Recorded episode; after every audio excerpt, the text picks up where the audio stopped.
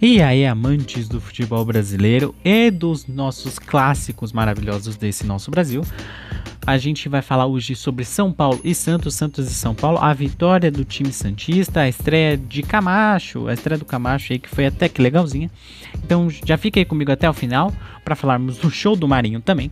Não esqueça de entrar no site no fundarede.x7.com.br videocast.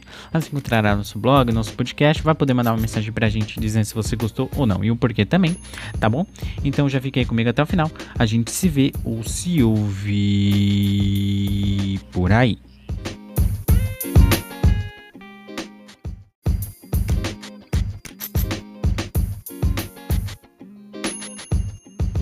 E o favoritismo parece que sumiu. Definitivamente o pior paulista do campeonato até agora. Mais uma derrota para a conta de Crespo no tricolor paulista.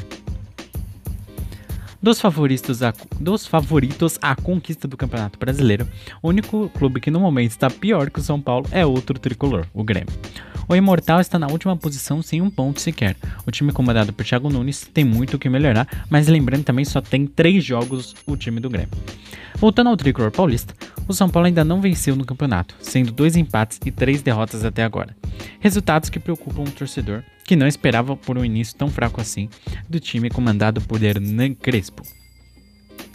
No último domingo, dia 20, o tricolor do Morumbi foi até Santos ser derrotado pelo clube da Vila.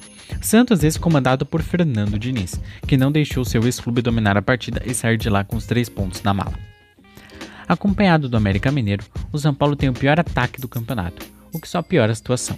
Um time que foi bastante elogiado no Paulista por causa de uma consistência defensiva e ofensiva, que do nada desaparece, fora mais uma lesão de Luciano, que vai fazer falta para o tricolor. Além da falta que fará Luciano, Dani Alves e Lisieiro, que estão convocados para a seleção olímpica, foram muito criticados pela torcida.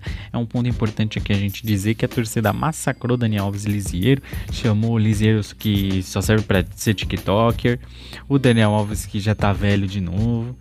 Enfim, foram várias críticas diferentes. O jogo. O jogo foi um clássico em que esperávamos uma partida bem mais difícil. Não que não tenha sido, mas o Peixe conseguiu controlar o jogo e fazer o resultado logo na primeira etapa, o que facilitou a vida de Diniz e companhia.